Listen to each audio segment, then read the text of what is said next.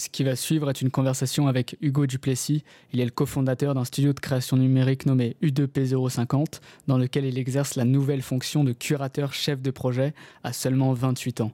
Il a déjà collaboré avec des musées prestigieux et des galeries d'art.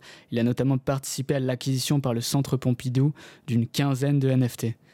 J'ai eu l'honneur de parler avec Hugo de la modernisation de l'industrie de l'art et de la culture, de la montée en puissance du numérique, de la technologie des NFT et de l'arrivée fulgurante de l'intelligence artificielle et de la réalité virtuelle dans nos vies. Vous écoutez Kérou et maintenant, chers amis, voici Hugo Duplessis. Pour commencer, j'ai une formation en sciences politiques euh, à Sciences Po Paris, d'abord au campus du Havre, donc centré sur études asiatiques, euh, qui m'a permis de travailler en Asie euh, notamment pour un label de musique qui s'appelle euh, Cliché Records et qui est devenu aujourd'hui Savage, une boîte de nuit et un festival Équation au Vietnam. Donc, première expérience, on va dire, artistique culturelle. Et ensuite en agence de pub à Singapour. Et ensuite, je suis revenu à Paris.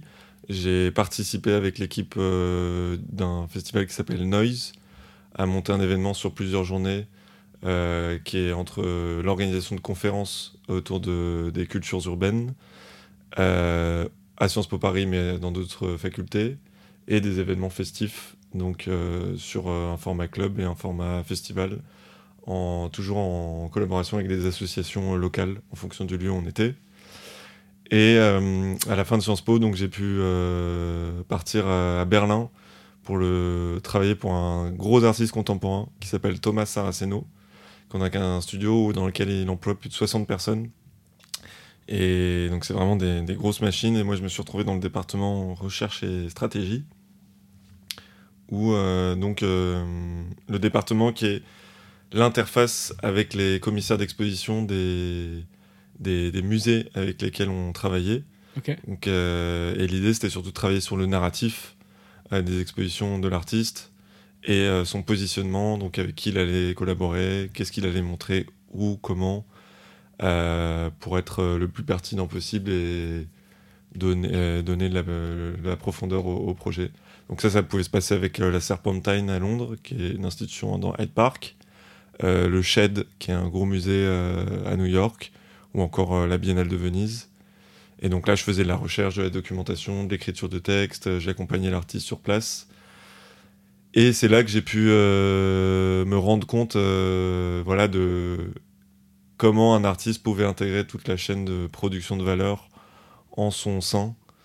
Et, euh, mais ce qui était intéressant là, c'est que c'était pour un artiste euh, en particulier et c'était pas euh, une entité, on va dire, c'était un artiste individualisé plutôt qu'une plutôt qu'un groupe qui produisait. Donc ça, c'était une tension intéressante. Versus ce que tu fais maintenant en fait, où vous êtes plutôt un groupe. Voilà, puisque et du coup, ça m'a enfin ça m'a conforté dans l'idée que c'était plus intéressant de travailler sous la forme d'une entité indistincte non individualisé. Et c'est ce qu'on a monté avec euh, des anciens camarades de lycée, ça s'appelle U2P050. Et ça, c'est le studio de création dont tu parles, donc qui est formé sous le statut d'entreprise. Euh, puisque l'idée justement c'était aussi de dire qu'on peut faire euh, de l'art tout en étant sous ce statut entrepreneurial, puisqu'aujourd'hui le monde de l'art requiert des nouvelles compétences, des modes d'organisation qui sont plus en ligne avec le statut d'entreprise. Et, qu'est-ce qui t'a convaincu exactement euh, du fait qu'être euh, dans un groupe comme ça, plutôt anonyme, euh, versus un artiste où tout repose sur son nom, était mieux? Bah, C'est-à-dire qu'il y a une sorte d'invisibilisation du travail des gens qui sont à l'intérieur du studio. Enfin, je prends par exemple n'importe quel artiste contemporain qui a un gros studio. Si par exemple il y a quelqu'un qui est. il fait appel à quelqu'un pour dans son studio pour construire des des superbes, euh, je sais pas, couvertures en lin pour une installation, et ben il y a quelqu'un dans son studio qui euh, maîtrise cette technique. Sauf que quand elle va être euh, présentée au public, elle va être signée juste, juste avec le nom de l'artiste. Et donc ça, ça invisibilise le travail de ce, cet artisan qui était dans ce studio. Donc si on fait appel à des compétences externes, euh, ou qu'on rassemble des compétences, ça ne veut plus être sous un seul nom, mais ça va être X ou Y ou U2P050 pour euh, mieux donner à voir en fait euh, des pratiques qui sont plus des, qui fonctionnent plus comme des constellations de talents plutôt que voilà un artiste qui qui sait pas forcément tout faire et qui derrière va juste porter en son nom alors qu'il y a d'autres gens qui ont travaillé derrière. Ok. En fait, le collectif représente mieux le, crédit de chacun dans, dans le résultat. Bah le oui. fait d'avoir une enfin un nom qui représente tout le monde. C'est ça. qu'un nom d'artiste. Et en plus, même niveau ego, c'est plus simple parce que il y a quand même, enfin, c'est quand même très normé, très codifié euh, la représentation de soi dans le, dans le monde de l'art, c'est-à-dire qu'on a toujours euh, les vidéos face cam, euh, les portraits. généralement, c'est des gens qui, sont, qui ont plutôt une belle apparence physique. Et donc ça, ça permet aussi de, de s'en émanciper. Forcément, ça crée des tensions avec ce que le marché de l'art attend, mais c'est un meilleur mode d'organisation pour nous, qu'on trouve plus pertinent. Ok, je, je, comprends mieux. Et en effet, ça a tout un intérêt. C'est vrai que l'ego peut prendre énormément de place parfois et euh, le fait de s'en détacher aussi artistiquement et créativement, ça peut permettre de se libérer un peu plus. Tout à fait. Euh, j'ai vu aussi euh, dans, dans, le fameux article du Monde dans lequel tu es apparu du coup au mois d'août que tu avais approché et collaboré avec le, Centre Pompidou. et dans ce cadre-là, finalement, tu avais participé à l'acquisition par le Centre Pompidou d'une quinzaine de NFT. Mhm. comment est-ce que ça s'est déroulé, tout ça? Euh, donc, euh, je travaille pour cet euh, artiste à Berlin, dans ce gros studio, et après le Covid arrive, et j'avais depuis longtemps le désir de faire des, études en histoire de l'art. Donc, je rentre à Paris, je fais un master de recherche à l'école pratique des hautes études, sur une et je fais ma recherche sur une collection d'art numérique, qui est la seule et la plus grosse collection d'art numérique en France, qui est l'espace multimédia Gantner à Belfort et donc, euh, avec euh, l'idée sous-jacente de travailler dans une institution publique et de faire de la recherche sur ce sujet.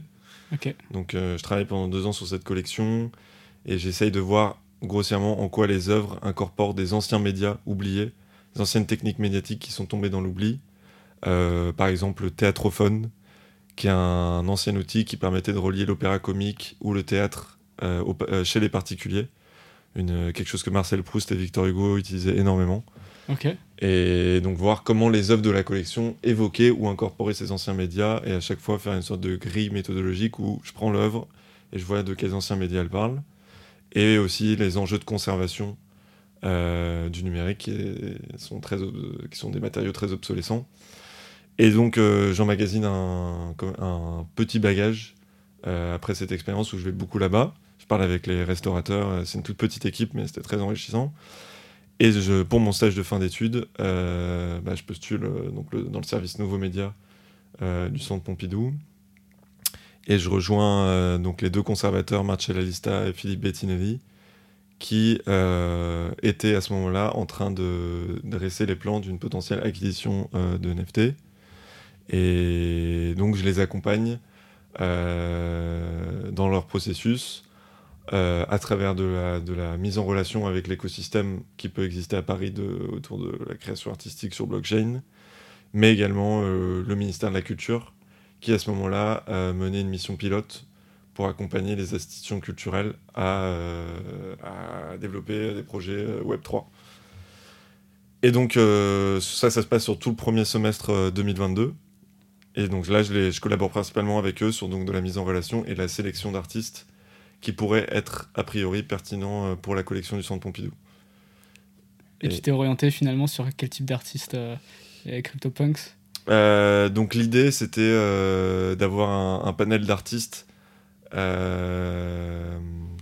qui, on va dire, travaillent le médium de la blockchain, c'est-à-dire qui vont à la fois s'intéresser à son histoire culturelle, donc soit avoir un regard critique, soit avoir un regard cynique euh, je pense par exemple à l'œuvre euh, de Claude Kloski, qui a fait une fausse plateforme super rare, en fait euh, il est impossible d'acheter les NFT et c'est juste des petits carrés super rares de la homepage avec zéro œuvre derrière.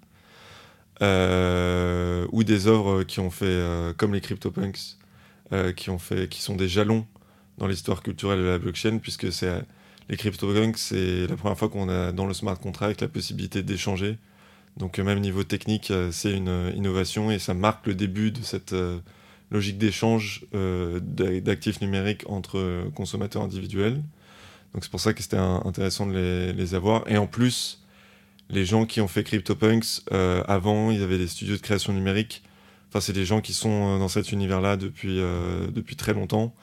Donc ça faisait aussi sens puisque cette campagne d'acquisition de NFT, c'est aussi l'occasion de légitimer et de valoriser la pratique de l'art numérique, euh, puisque la majorité des artistes qui sont rentrés en collection, c'est les gens qui créent euh, de l'art numérique depuis une quinzaine d'années. donc ça, c'est pour la partie histoire culturelle, on va dire, des, jalons de ce que représentent euh, les NFT dans notre histoire culturelle. Et ensuite, les artistes qui expérimentent vraiment le médium technique. Et là, je pense notamment à Sarah Meyoas, qui est une artiste franco-américaine, et qui, elle, a émis des, des jetons sur Bitcoin, euh, elle a fait un fork de Bitcoin qui s'appelle Bitcoin en 2015 et où là, euh, elle, ce qu'elle proposait, c'était une sorte euh, d'œuvre sociale où elle s'engageait avec les collectionneurs à ce qu'ils n'achètent plus une œuvre, mais comme s'ils achetaient des jetons pour la suivre sur l'ensemble de sa carrière. Donc c'était comme des investissements sur une carrière plutôt que sur une œuvre en particulier, puisque chaque jeton était associé à une œuvre physique mais euh, les collectionneurs pouvaient choisir s'ils retiraient l'œuvre physique ou pas, si donc ils abandonnaient leur jeton ou pas.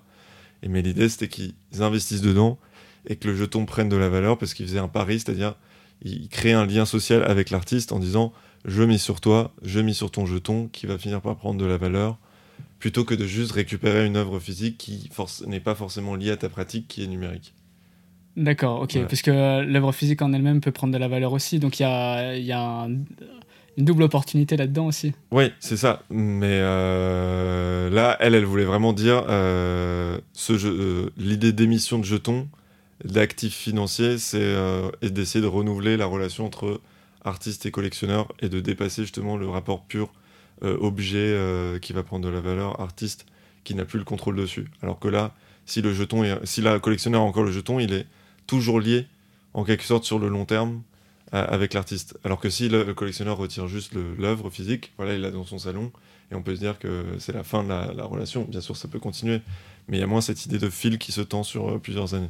Ok, il y a cette idée de, en fait, de création de liens sur le long terme euh, qu'on peut entretenir à travers justement ces actifs numériques, ce que ne ferait pas du tout un actif physique qui en effet détache totalement ce lien.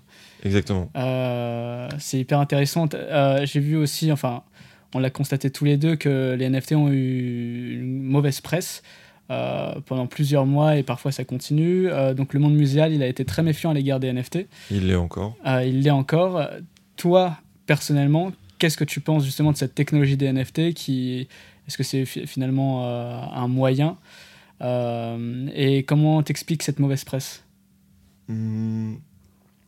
Je pense que de manière, manière générale, il y a il y a une, une, une peur euh, des musées, des institutions, euh, de l'accélération euh, numérique, puisque le musée et surtout une collection patrimoniale en France, elles sont fondées sur l'idée de permanence, alors que donc de longue durée, alors que l'accélération, l'innovation numérique, elle est sur une temporalité beaucoup plus rapide. Et donc là, rien que là, il y a une, une confrontation, une tension qui se met en place entre la rapidité des innovations et la mission du musée qui est celle de la permanence et euh, de critique euh, culturelle ou technologique. Et donc c'est pour ça quand il y a eu ce boom très nouveau qui a été accompagné d'une frénésie médiatique, euh, de la nouveauté, qu'on peut voir, hein. enfin moi du coup je m'intéresse aux anciens médias, mais voilà c'est un, motif qui se répète, cette idée de radicalité dans le nouveau, qui va tout changer, tout transformer. Donc logiquement, vu que le musée voilà, sur cette idée de permanence et de prise de recul, euh, bah forcément, euh, il y, a une méfiance euh, qui se met en place. Mais comme ça avait pu être le cas pour le, net, art et les œuvres par et pour Internet qui sont arrivées à la fin des années 90, il y a très peu de musées qui se sont mis sur ce créneau il y avait beaucoup de méfiance. donc ça, c'était, c'est comme ça que j'explique cette méfiance en tout cas. Et bien sûr, la spéculation, puisque bah voilà, la majorité de Pour la première fois, on a cette équation où finance égale art. Euh, cache... Bon, certes, il y avait le marché de l'art qui existait euh, depuis longtemps, et du coup, il y avait déjà cette, euh, équation qui se mettait en place avec donc, des collectionneurs qui mettaient leurs œuvres dans des ports francs, qui voyaient ces, peintures comme des actifs financiers qui pouvaient prendre de la valeur, revendre. Mais il n'y avait pas cette idée que ton actif financier, tu pouvais suivre sa valeur en temps réel et donc spéculer dessus ce qui a déjà été beaucoup, le cas, puisqu'on a vu des énormes variations sur les différentes crypto-monnaies qui sont liées à la valeur de ces actifs artistiques. Et donc ça, ça a fait très peur aux musées qui sont pas du tout, encore une fois, dans cette temporalité de spéculation, puisqu'une fois que l'œuvre entre en, en collection, c'est pas possible de la vendre. En tout cas, c'est le cas en France et je crois que c'est le cas dans beaucoup de pays. Et donc, euh, ils avaient, oui, il n'y avait, pas l'envie de s'insérer dans la spéculation, puisque si, quand un musée achète une œuvre, euh, eh ben, elle va forcément prendre de la valeur sur le marché de l'art traditionnel, et pareil euh, donc, sur un, marché de l'art NFT. Ok, donc il y avait une volonté de ne pas participer à ce marché spéculatif qui va à contre-courant par rapport à, aux valeurs, valeurs initiales du musée, qui est de d'avoir cette permanence euh, et ce recul vis-à-vis de, de cet art euh, qui est normalement euh, date, qui date d'une certaine manière. C'est ça, mais il y a un autre sujet enfin, qui, qui existe quand même aujourd'hui, c'est que les musées ont un rôle dans les mécanismes d'attribution de valeur des œuvres et des cotes dans le marché de l'art, puisque bah, une entrée en institution, ça va forcément faire monter une cote. Et donc il y a des galeristes qui, ont, qui vont nouer des relations avec des musées, faciliter pourquoi pas les transactions, mais là c'est encore euh, un domaine dont moi je suis pas expert, mais qui est forcément qui, qui existe quoi. Ouais. Donc, euh... Parce qu'il y a tout un système de lobbying aussi pour faire en sorte que certains mouvements ou certaines œuvres soient mises en valeur afin que euh, d'autres personnes puissent profiter de, de cette cote, euh, cette montée. Exactement, comme enfin là, enfin ça a été prouvé, c'est juste il y avait une branche de la CIA par exemple après la Seconde Guerre mondiale qui était dédiée à la promotion euh, d'artistes américains euh, sur le sol européen, avec donc une grande tournée euh, d'artistes américains dans différentes grandes institutions en Europe, pour donner à voir cet art abstrait. Donc je pense à De Kooning, Jasper Jones, le Dripping, j'ai oublié, Pollock, qui donc ont vu leur, leur cote et leur visibilité exploser grâce à ce mécanisme institutionnel qui était cette tournée euh, dans les plus grandes institutions et financée à grands frais euh, par la CIA. Et donc c'est quelque chose qui existe depuis longtemps et qui continue euh, d'exister. Ok. Merci la CIA. pour Pollock en tout cas. Voilà. Et, et, ensuite pour la deuxième question, pour pourquoi les, le musée s'y est intéressé? Ouais. Bah, il y avait vraiment cette idée aussi de saisir cette opportunité euh, de ce que les NFT répondent pour des problèmes dans l'art numérique, c'est-à-dire euh, la légitimation et la certification. Ok. Euh, puisque en fait, bah déjà, c'est difficile de certifier un, actif, une œuvre numérique, puisque bon, il y a la reproductibilité, on peut la copier-coller. Donc ça, c'était une première problématique auquel le certificat d'authenticité euh, répond pour, avec le NFT. Et ensuite, euh, il y a un problème euh, de vente et de légitimité pour l'art numérique, puisqu'il n'y avait pas moyen de vendre ces fichiers, puisqu'ils étaient reproductibles. Et donc, le NFT répond à ça, puisqu'il permet de, de, les vendre et de, de le vendre sur un marché. Donc, pour les artistes, le NFT numérique répondait à cette double problématique et donc le, pour le musée, c'était l'occasion de participer à cette dynamique d'artistes qui, comme Raphaël Rosendahl, qui est rentré en collection, qui a pu, enfin voilà, passer un cap et véritablement euh, vivre vraiment là pour le coup bien de son art. Mais derrière, il y en a de nombreux autres artistes qui, également pu, qui aujourd'hui ont également pu bah, faciliter leur euh, mode de distribution, on va dire. Bien sûr. Bah, enfin, ils peuvent confier la propriété à leur, euh, à leur communauté, leur fanbase euh, de leurs œuvres. Euh, donc ça, ça, a pris en valeur. Je pense aussi à un artiste populaire, Beeple, qui bah, lui a, vendu 70 millions une de ses œuvres au centre Christie's, il me semble. Ouais, à la maison de vente aux enchères Christie's. Donc lui de ce côté-là aussi, il a pu monter de manière exponentielle soudainement après l'apparition des NFT. Mhm. Toi, du coup, personnellement, qu'est-ce que tu penses de cette technologie? Euh, bah, je pense qu'elle elle est très intéressante, mais je trouve ça intriguant que le focus se fasse sur l'artistique, alors que c'est une solution technologique qui a l'air de présenter plus euh, de pas d'opportunité, mais d'exploitation côté supply chaîne logistique. Enfin, si c'est vraiment le certificat d'authenticité et de sécurité qui est au cœur de la technologie, c'est plus du côté de, ouais, de chaîne logistique et de la finance que les utilisations vont être faites. Et je trouve, du coup, j'ai trouvé ça intrigant que ça soit vraiment le, focus médiatique qui a été fait euh, sur, euh, sur l'artistique. Mais là où, je, trouve, euh, où je, rebondis sur ce que je disais juste avant, moi je la trouve très intéressante dans la logique de légitimisation et de valorisation financière de la pratique numérique. mais elle porte en elle toutes ces contradictions, puisque derrière il y a énormément d'artistes qui ont aussi explosé, dont, la, dont je trouve la pratique à la fois esthétiquement et conceptuellement euh, beaucoup moins intéressante que les artistes qu'on a pu faire rentrer en collection. C'est-à-dire que euh, ouais, il y a plein d'artistes qui ont explosé alors que je trouve pas forcément les formes qu'ils proposent euh, véritablement intéressantes.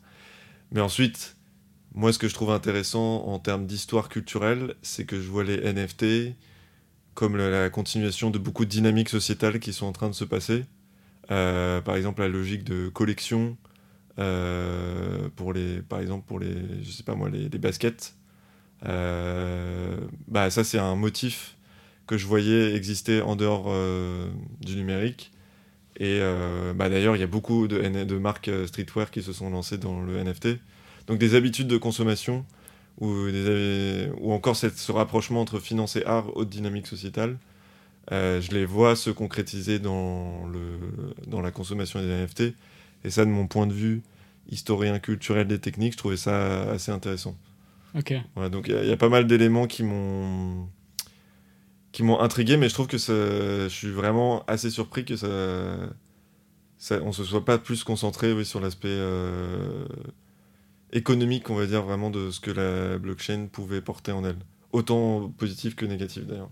Ouais. Oui, je comprends. Il y a eu euh, un gros focus sur l'art, comme tu as dit. Euh, euh, ce qui est étonnant, parce qu'il y a énormément d'applications. Et du coup, toi, pour rester sur ce focus sur l'art, comment tu vois l'évolution future des NFT dans l'industrie de l'art et de la culture? Parce qu'il y a eu, du coup, c'est récent, c'est une technologie récente. Mmh.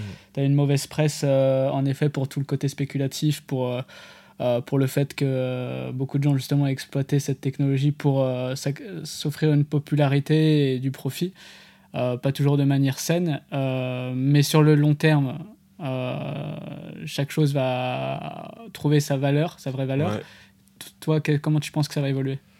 Bah, De ce que j'observe, déjà en ce moment, il y a un vrai désengagement, on va dire, notamment de la part du marché de l'art, en tout cas des galeries traditionnelles, où il y avait un moment, pendant le boom, une vraie volonté de développer euh, leur, euh, leur programme NFT. Ça, ça, se prolonge, mais les initiatives sont plus ponctuelles que l'énergie générale qu'il pouvait y avoir à ce moment-là.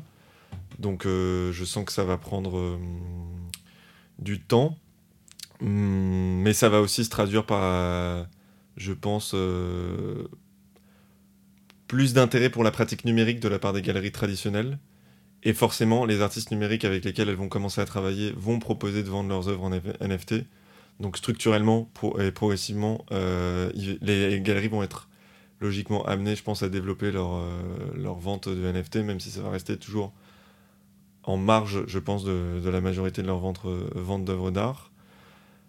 Hum, ensuite, du côté artiste, je pense qu'il y a beaucoup d'artistes NFT et qui vendaient sous, uniquement sous forme de NFT pour qui c'est compliqué en ce moment, puisque euh, bah, ils ont moins de, débouchés euh, sur le marché. Euh, on a vu le prix véritablement baisser. Et donc de ce côté-là, pour eux, il y en a beaucoup, je pense, qui vont abandonner ou se tourner plutôt vers des métiers, on va dire, plus traditionnels, ce qui va faire une sorte le mot nettoyage serait horrible, mais plutôt de, sélection entre ceux qui vont véritablement continuer, à trouver d'autres moyens de montrer leur travail et de le vendre, et ceux qui sont dans le creux de la vague.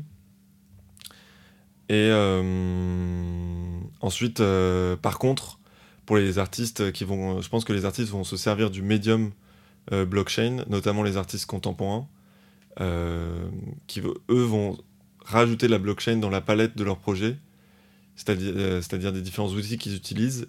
Et si c'est pertinent pour interroger tel ou tel sujet, ou s'ancrer dans tel ou tel endroit, développer une exposition en rapport avec un lieu, imaginons un artiste qui part en résidence en Chine et qui s'intéresse à comment l'économie de la blockchain existe en Chine, euh, et l'incorporer dans son exposition, bah là, il va, il va piocher dedans, mais il va peut-être utiliser de la sculpture. Euh, donc ça va devenir un nouvel outil à la palette euh, dans, ses, dans ses modalités de production. Donc, je le, oui, je le vois hein, donc, un peu comme l'intelligence artificielle, un nouvel outil à la palette. D'accord. Euh, on, va, y venir d'ailleurs. Euh, tu parlais de la blockchain euh, en Asie. Enfin, je te laisse finir, mais c'est un sujet qu'on va aborder après. Dis-moi, tu voulais dire quoi? Non, non, mais voilà, je voulais, si je voulais résumer, donc pour le marché de l'art, je pense que ça va être, ça va continuer à s'inscrire comme une modalité de vente pour la pratique numérique et que les galeries vont peu à peu l'adopter, mais toujours en marge et ne pas en faire euh, leur euh, première mode de vente. Euh, pour les artistes qui le pratiquaient beaucoup, il va y avoir un certain processus de sélection et en attente d'une nouvelle, d'un nouveau boom. Et pour les artistes traditionnels, le, la blockchain qui va devenir un nouvel outil dans la palette. Et pour les institutions, bah là, leur mission, ça va être justement de donner aux artistes la possibilité de, travailler dans les meilleures conditions pour exploiter ce médium à travers des programmes de résidence, des programmes de recherche, des bourses doctorales, euh, d'accompagnement justement de, de critique et de recherche sur le sujet euh, blockchain, à la fois pour son histoire culturelle, mais aussi pour ce qu'il produit économiquement, sociologiquement, écologiquement, politiquement. Ok, bah, ça, ça, a pas mal commencé euh, de ce côté-là. Enfin, j'ai une, amie justement qui, qui, se concentre sur la blockchain euh, au niveau sociologique. Mhm. Euh, donc, ce, que, ce que tu décris là, ça, ça commence et c'est vrai que ça va vachement se développer. J'avais lu d'ailleurs dans l'article Le Monde que toi, tu, tu, mènes ou tu viens de mener une mission pour le Musée national d'art moderne, moderne, et une exposition aussi à, à l'avant-galerie Vaucen, spécialisée dans les cultures numériques. Ouais. et en quoi ça consiste exactement les missions que tu as menées Ou que tu mènes donc le, pour euh, le Musée national d'art moderne, c'est le centre Pompidou. Ok. Donc là, c'était euh, l'acquisition euh, des NFT. Mais oui, en effet, ça s'est prolongé cette année. Ouais. Puisque cette année, je mène un projet de recherche académique. Ok. Donc sur l'histoire des expositions collectives en ligne. donc c'est un sujet assez pointu, mais donc depuis les premières expositions sur navigateur dans les années 90 avec l'émergence donc des expérimentations euh, sur les différents navigateurs par des artistes. Euh, à la fin des années 90 et au début des années 2000, il y a une nouvelle modalité d'exposition en ligne qui existe. Et donc ce projet de recherche, ça va être de voir comment euh, cette modalité d'exposition a évolué de la 2D vers la 3D. Comment est-ce que c'est possible de rassembler un corpus hétérogène d'œuvres d'art dans un même environnement numérique? Hum, sur le navigateur, par exemple, travailler l'hyperlien, euh, l'apparition de fenêtres, euh, ça en 2D. Et aujourd'hui, euh, ou plus, dans les années 2000, par exemple, sur les univers virtuels interconnectés tels que Second Life, aujourd'hui avec la VR ou les moteurs d'éditeurs de, jeux vidéo, comment est-ce que les commissaires d'exposition et les institutions travaillent pour construire des environnements numériques qui rassemblent différentes œuvres d'art? Comment est-ce qu'ils travaillent? Est-ce que leur but c'est de construire des outils qui permettent de critiquer la technologie? Est-ce que c'est le but c'est vraiment d'avoir une approche collaborative qui est nouvelle entre commissaires d'exposition, institutions et artistes où tout le monde travaille de front alors que traditionnellement c'est plutôt l'institution qui va demander à l'artiste qui va ensuite euh, être mis en lien avec un commissaire qui va décider de comment sera l'exposition donc plutôt hiérarchisé et là plutôt une euh, essayer de mon hypothèse de voir si c'est plutôt pas une dimension plutôt collaborative qui est propre à la pratique numérique. Et euh, puisque le centre Pompidou va fermer euh, pour les quatre prochaines années, essayer de voilà d'essayer de, dresser une sorte de d'ensemble de, pistes méthodologiques de, des meilleures pratiques pour une exposition collective en ligne. Donc là, en ce moment, je suis en train de mener une série d'entretiens avec des commissaires d'exposition, des artistes, des architectes d'environnement numérique à travers le monde, et de dresser une liste euh, d'hypothèses. Et ça, ça dure sur un an, et c'est une bourse de recherche qui est financée par les amis du Centre Pompidou, sont le groupe de, de, mécènes qui permettent au Centre Pompidou de financer des jeunes chercheurs, mais également d'acquérir des nouvelles œuvres. Et, et c'est un projet de recherche que je mène jusqu'en décembre de cette année. Ok. Toujours avec le, en lien avec le service Nouveaux Médias, avec lequel j'avais pu collaborer. Ça a l'air vraiment euh, hyper intéressant et hyper complexe surtout. Euh. Là c'est bah, là c'est vraiment de la recherche en histoire de l'art, euh, donc avec un état de l'art sur quelles sont les différentes approches qui ont pu exister sur les expositions en ligne. Est-ce que il y en a qui s'intéressent par exemple, tu vois, à référencer, catégoriser, organiser en frise chronologique l'ensemble de ces expositions collectives en ligne. donc qui mènent ce travail depuis plusieurs décennies. Il y en a d'autres qui s'intéressent vraiment à comment, de manière organisationnelle, les institutions doivent changer euh, leur organisation pour euh, gagner en compétences et avoir en interne donc des équipes techniques qui sont à même de développer euh, des expositions en ligne plutôt que d'externaliser. et pour les commissaires indépendants, donc freelance en gros, comment est-ce que eux aussi ils doivent s'occuper à la fois de la conception technique, de la production, de la distribution, s'occuper de la presse et euh, enfin, comme je disais, voilà comment euh, certains auteurs qui, eux, s'intéressent plus à fait, comment chaque nouveauté technologique est une bonne opportunité de construire une exposition en ligne pour interroger ce qu'elle produit, ses effets, que ce soit euh, peer-to-peer ou les nouveaux algorithmes d'IB ou les effets de l'intelligence artificielle ou les algorithmes sur les réseaux sociaux. Voilà, chaque, chaque nouveauté technologique est l'occasion de construire une exposition en ligne pour mieux critiquer ses effets carrément. Et ça permet aussi d'être à jour sur ce qui se passe actuellement dans nos sociétés. Voilà. Euh, on, a parlé tout à l'heure des, des, NFT, on parle maintenant des, des, euh, des technologies. Euh, toi, tu as fréquenté de près quand même le monde du crypto art. Ouais, j'ai ah. pu en avoir un bon aperçu. comment tu expliquerais, comment tu le définirais, comment tu expliquerais son fonctionnement Donc c'est un... C'est c'est un monde qui est fondé sur la communauté, vraiment, euh, donc avec des communautés principalement sur euh, les réseaux sociaux, que ces artistes ont développé au fur et à mesure du temps. D'ailleurs, les modalités d'échange entre les artistes et leur public se font principalement via des réseaux sociaux type euh, Twitter ou des plateformes de discussion comme Discord. Et ce qui est vraiment intéressant, c'est que du coup, à l'inverse du marché de l'art traditionnel, euh, l'attribution de valeur se fait pas du haut vers le bas, donc de collectionneur vers artiste, mais là donc de sur un même plan, artiste public qui se parlent en temps réel et euh, s'auto-alimentent les uns les autres, puisque euh, l'artiste va partager ses nouvelles productions en ligne directement et le public collectionneur va réagir en temps réel, promouvoir, participer à la promotion de l'artiste et euh, donc cette organisation en communauté, elle est vraiment nouvelle et elle est spécifique, euh, en tout cas dans le domaine du marché de l'art, aux crypto-artistes. Et euh, elle est vraiment aussi, un autre trait, c'est qu'elle est vraiment évangéliste, la communauté du crypto-art, puisqu'elle va vraiment essayer toujours de, prosélyte même, je dirais, elle va essayer toujours de convertir les autres artistes ou les gens autour d'eux à cette pratique, euh, c'est-à-dire motiver les gens à les collectionner, à dire que ce sera le futur, cette prophétie autoréalisatrice, euh, voilà, cette, euh, qui vraiment et qui soutiennent. Et ça, c'est vraiment un des traits du crypto art.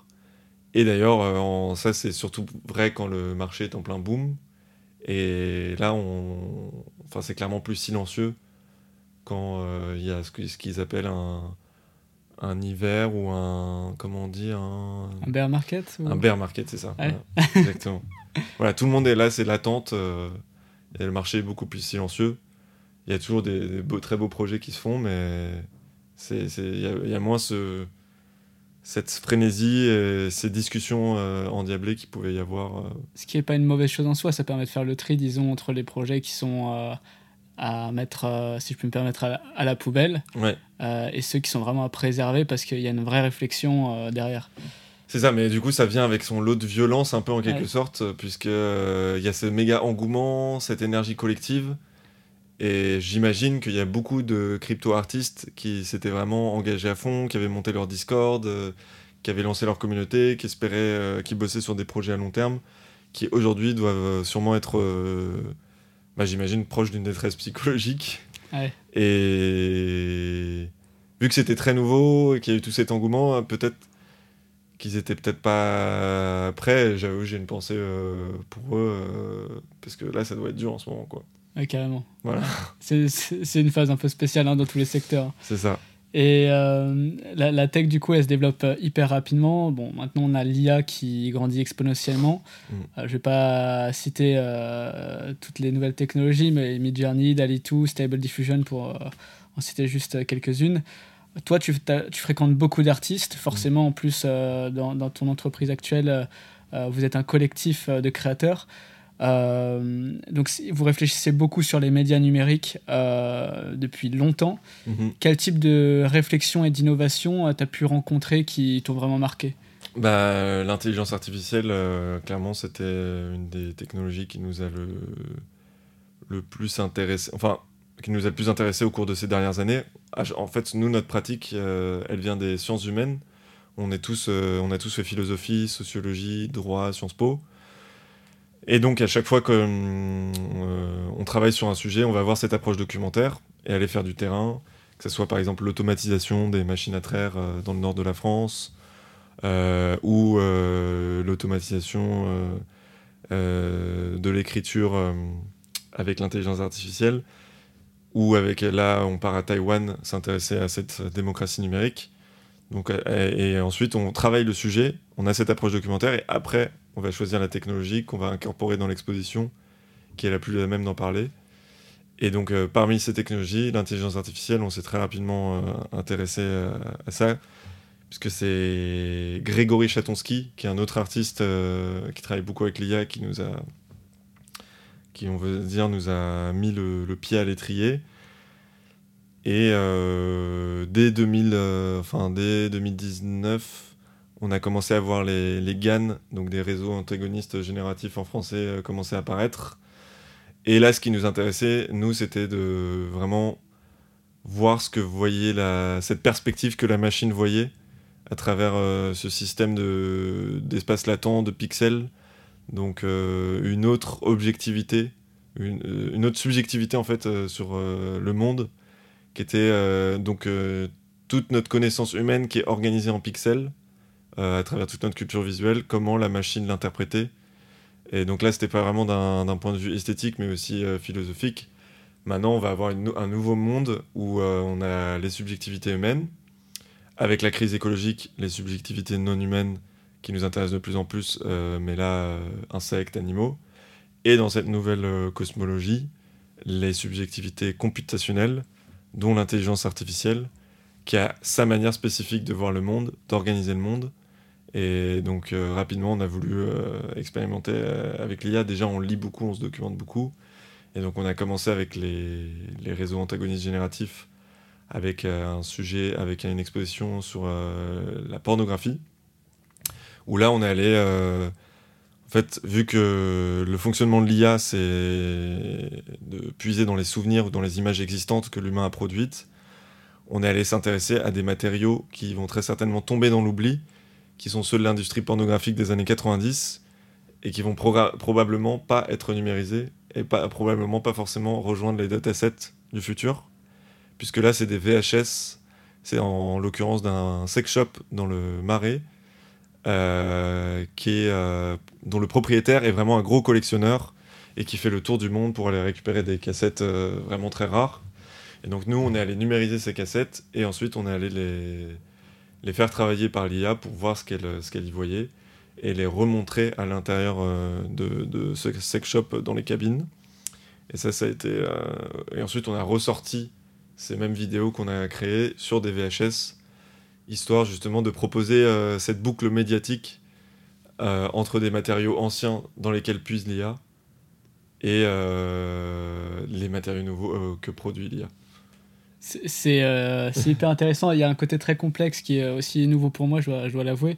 Donc c'est très cool que tu en parles. Parce qu'en fait, tous ces produits numériques, en particulier le porno des années 80, est voué à disparaître, tu penses, euh, s'il n'est pas numérisé du moins Bah, je pense que vu qu'il est sur support, euh, sur support VHS, qui a un support qui a une durée de 30 à 40 ans, avant que les bandes magnétiques euh, commencent à, ton, à, bah, à, ne plus fonctionner, Enfin, il y a beaucoup de matériaux médiatiques, oui, qui vont tomber dans l'oubli. Parce qu'on parle des biais de l'IA qui reproduit nos biais existants. Donc ça, ce qui est plutôt logique, puisque bah, voilà, c'est un outil qu'on a construit, donc forcément, ça, ça reprend des biais existants. Mais il y a toute notre, il y a beaucoup de notre mémoire visuelle qui va forcément euh, disparaître, puisque l'IA dans ces datasets, elle va être sélective. Euh, par exemple, euh, si je prends Moebius, qui est un dessinateur de BD, bah, il y a peut-être 10% de l'œuvre de Moebius qui va être injectée dans les datasets. Et donc, si je, fais dans, je vais dans Midjourney ou dans Dali aujourd'hui, et que je tape Moebius, bah, c'est pas l'ensemble de l'œuvre de Moebius dans laquelle elle va puiser, mais c'est une, œuvre, c'est une mémoire sélective. Et donc, c'était aussi l'idée de, de ce projet. Bien sûr, ok. Il y a un réel enjeu en fait de numériser euh, euh, tout, tout, tout l'art euh, et ce dataset qui, qui est sous une entité qui n'est pas encore numérisée finalement. Voilà, bah en fait, c'est du coup, à partir de ce moment-là, qu'est-ce qu'on numérise? Comment on le numérise? Et quelles sont les bonnes pratiques pour numériser? Est-ce que par exemple, je dois dès maintenant, quand je numérise des œuvres d'un dessinateur de BD connu, penser à comment est-ce que quand il va être utilisé dans un dataset, comment est-ce que l'artiste va être rémunéré? Est-ce qu'il y a des systèmes euh, de royalties euh, s'il rentre dans un dataset? En fait, cette question de la numérisation, elle pose ensuite toutes les questions de l'utilisation euh, des datasets par les IA et de la redistribution de la valeur, qui pour les artistes est une vraie problématique. Ok, j'avais pas du tout appréhendé l'enjeu des droits d'auteur. Bah, ça, ça, ça rentre, ouais, enfin, ça rentre en collusion, on va dire. Ok.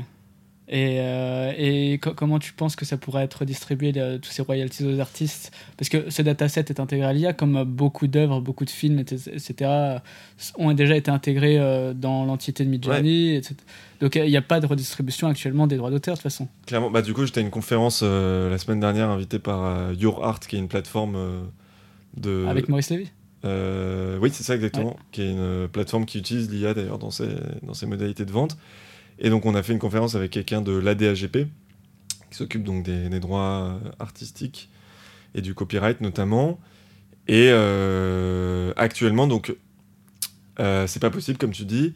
Et donc, c'est aux plateformes de faire des efforts de transparence pour aider justement des, acteurs euh, qui s'occupent des droits et du copyright comme l'ADAGP en France de faire un effort de transparence dans qu'est-ce qu'il y a dans leur dataset pour essayer de trouver des solutions avec les acteurs qui s'occupent des droits de suite, euh, des droits d'auteur, pour justement euh, bah, trouver des, les meilleurs mécanismes de redistribution de valeur. Mais actuellement, c'est totalement fermé. Les, les, acteurs privés sont les seuls à avoir euh, les, capacités d'avoir de tels datasets.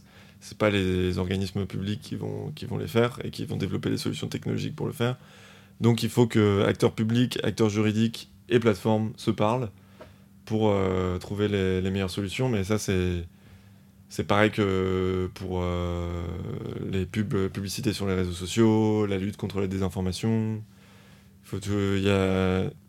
C'est étape par étape, mais en fait, l'accélération technologique va tellement vite qu'il y a un retard forcément qui se met en place.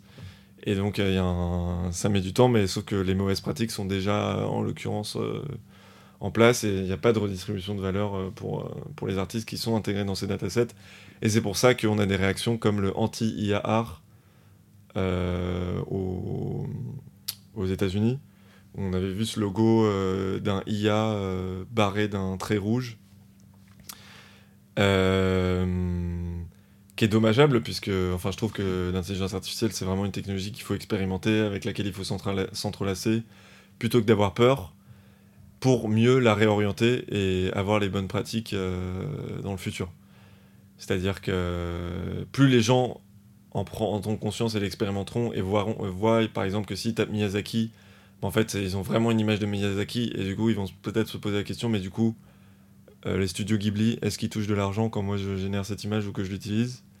C'est dans l'utilisation, dans l'expérimentation que j'espère la réflexion collective et ensuite la pression sur les plateformes privées va se réaliser. Ok, il y a vraiment un besoin que euh, les peuples, les utilisateurs, euh, les consommateurs euh, fassent pression sur ces entités parce que sinon le retard sera hyper difficile à rattraper. Ouais, si c'est juste du côté de l'acteur public, bah, il aura un... bah, il aura l'impulsion, mais il y aura toujours ce retard et fait, c'est surtout qu'il faut que sortir de l'IA veut nous remplacer, l'IA menace les artistes, parce que ça, ça, ça ne fait que accentuer le retard qu'on va avoir avec les acteurs privés et se réveiller plus tard avec leurs solutions déjà implémentées. Et ça, c'est ça le, problème, quoi. Ouais, après, on sera obligé d'accepter les choses telles qu'elles sont. Exactement. Et euh, c'est très cool. Bah, euh, je continue sur ce sujet. Finalement, euh, il y a toutes ces technologies. J'avais pas encore cité Runway aussi, qui est assez impressionnant, que tu connais sûrement. Non, ça je connais pas. ça, ça aide les, les, créateurs pour tout ce qui est édition vidéo. par exemple, à partir d'un prompt, tu peux créer une vidéo maintenant. Mhm. Euh, à partir d'un rush vidéo euh, de toi, par exemple, en train de marcher dans la campagne, tu peux euh, le transformer et y appliquer n'importe quel contexte. Ah oui, ça je connais. Par exemple, ça, va être toi en train de marcher sur la Lune et pas dans la campagne, en fait. Mhm. Et c'est assez incroyable puisqu'on est qu'au début. comment toi tu penses que ça va évoluer notre rapport avec l'IA dans, dans, le monde de l'art, mais plus globalement aussi dans, dans notre société, sur notre planète, et quelles conséquences t'anticipes? Alors, euh, c'était le sujet de notre dernière exposition à l'avant-galerie, justement. Euh, je pense que au vu de l'accélération et l'amélioration des, des, générateurs euh, d'intelligence artificielle, on, sera, on tend vers une indistinction entre images et son produits par IA et images captées par nos yeux ou par des téléphones ou par des appareils photo. Et donc on va bientôt plus arriver à faire la différence entre des contenus générés par IA et des vrais contenus, même si on peut se demander si une photo euh, numérique avec un appareil photo numérique est un vrai contenu, puisque c'est, enfin, il y a déjà une, une, autre prise euh, de vue que celle de nos yeux. Bien sûr. Mais c'est encore, euh, c'est un peu plus méta, mais oui, donc c'est cette indistinction, ce trouble dans lequel on va être balancé, où par exemple on va appeler un service client et on saura plus si on a une voix humaine ou une voix générée par IA qu'on a au bout du téléphone. Et c'est pour ça qu'on a fait cette exposition un peu humoristique, où on a fait une série de personnalités politiques françaises et américaines qui s'embrassent euh, elles-mêmes. Donc euh, Pécresse qui embrasse Pécresse, Macron qui embrasse Macron, euh, pour justement jouer sur ce côté de... bon voilà, là aujourd'hui on peut encore voir les détails, par exemple des mains, qui sont une des choses que l'IA a le plus de mal à faire. Ouais. Euh, mais j'ai vu récemment que Midjourney avait spécifiquement bossé euh, ses collections d'images et ses entraînements sur les mains pour justement améliorer euh, sa génération. Mais que voilà, il y avait encore ces défauts qu'on pouvait identifier. Et c'est vrai, dès le début, enfin, on dit Ah, mais ça c'est fait par IA, on voit là, il y a un truc bizarre sur sa bouche, ou là, il y a un truc bizarre sur sa main. Mais ça, ce rythme, il est vraiment en train de. On n'est pas en train de le vivre actuellement, mais il va s'estomper. Et euh, donc, euh, je pense qu'une des conséquences, euh, c'est vraiment ça. Et ça, une des conséquences majeures, c'est surtout au niveau de la lutte pour la désinformation que ça va être le, plus difficile, puisque tout ce qui est son et deepfake, notamment, ça, ça, va vraiment poser des vrais problèmes de comment est-ce qu'on va être capable de reconnaître une image faite par IA et une image qui n'est pas faite par IA Aujourd'hui, j'avais discuté justement avec des gens et enfin, c'est impossible au, niveau du pixel. On pourrait se dire que vu que l'IA a une certaine manière euh, d'organiser les pixels, on pourrait reconnaître une sorte de stamp, euh, une sorte de cachet de l'IA, mais en fait, c'est pas possible. Mais donc, il faudrait des solutions qui permettent voilà, de dire ah ça c'est IA, ça c'est humain. Et pour l'instant, on, en est loin. Et là, j'ai vu un papier de recherche récemment justement sur les ferme de fake news chinoises qui génèrent des deepfakes euh, de 360 par 360 pixels, qui sont une qualité horrible pour le moment. Mais quand on a vu, euh, nous on expérimentait avec des vieux text-to-pic euh, VQ Game Clip sur Google Colab de 2018, qui avaient des rendus très abstraits. Et aujourd'hui, les gens les voient comme des illustrations, comparé à ce que Stable et Midjourney peuvent faire. Donc je me dis, ces deepfakes qui sont en 360 par 360, dans trois ans, on n'est pas à l'abri euh, voilà, de les avoir en, très bonne qualité et d'avoir euh, le président Zelensky euh, qui nous annonce qu'il abandonne la guerre en Ukraine. mais d'ailleurs, des exemples qu'on avait pu voir. ce qui est arrivé. Ce qui est arrivé, mais là, en série et qui inonde. Ouais. Donc vraiment, il faut une attention particulière là-dessus. Et puis c'est comme le dopage, au final, on va pouvoir détecter certaines IA, mais il y en aura toujours une qui sera un peu plus avancée. Et, Totalement. Donc ça va être la grosse galère de ce côté-là. Avec Yacine Aetkassi aussi, on avait parlé euh, de, ce sujet-là. Et il y a ce problème aussi du premier dataset, donc qui concerne toutes les créations qui ont été faites par l'humanité, qui va être euh, ensuite euh, soumise à un deuxième dataset qui est toutes les créations faites par l'IA. Et tellement de créations vont être faites, comme les fermes dont tu parles en Chine, que ce deuxième dataset va être bien plus grand très rapidement que ce premier dataset de l'humanité. Mm. Et l'IA risque de s'auto-référencer, ce qui peut avoir un gros impact sur les nouvelles générations. Euh, qui, euh, par exemple, celles qui sont soumises à un environnement très urbanisé et n'ont pas eu la chance de fréquenter beaucoup la nature. Euh, exemple caricatural, mais vont demander par exemple à l'IA de faire une image de lapin. L'IA va s'auto-référencer pour donner une image de lapin qui va être peut-être légèrement décorrélée d'une réalité et les nouvelles générations pourront absolument pas savoir si ça ressemble vraiment ou non à ce qu'est un lapin. Bah ça c'est hyper intéressant ouais, parce qu'on avait cette mémoire visuelle humaine on va dire défini et qui a permis de générer ces premières images. Et aujourd'hui, comme tu dis, on va avoir euh, des imbrications entre images produites par IA et images réelles, euh, donc avec une nouvelle référentialité et donc un nouveau régime esthétique, en tout cas dans, dans le cadre de l'art, avec donc on, va, on va être face à une nouvelle culture visuelle. Est-ce qu'elle va être homogénéisée? Est-ce qu'elle va tendre justement vers euh, plus d'urbains ou des animaux, euh, une décoloration des, des choses telles qu'elles existent vraiment? Et je trouve ça hyper intéressant. Enfin, je savais pas que l'UNESCO avait fait ça.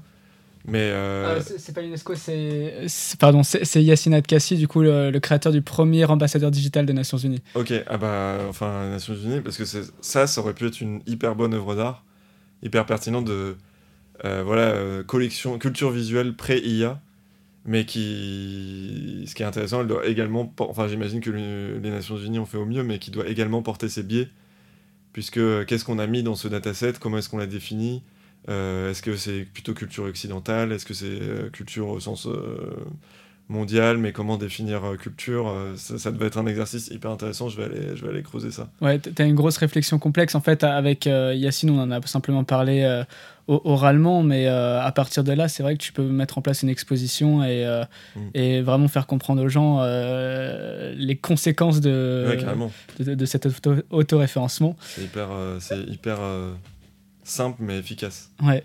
Et avais, on parlait du coup d'IAT, SmackDat, j'avais vu ça dans, dans l'article du Monde, c'est ce dont tu parlais tout à l'heure? C'est l'exposition dont je parlais où, où, on a fait cette série de personnalités politiques, donc d'images humoristiques générées par IA.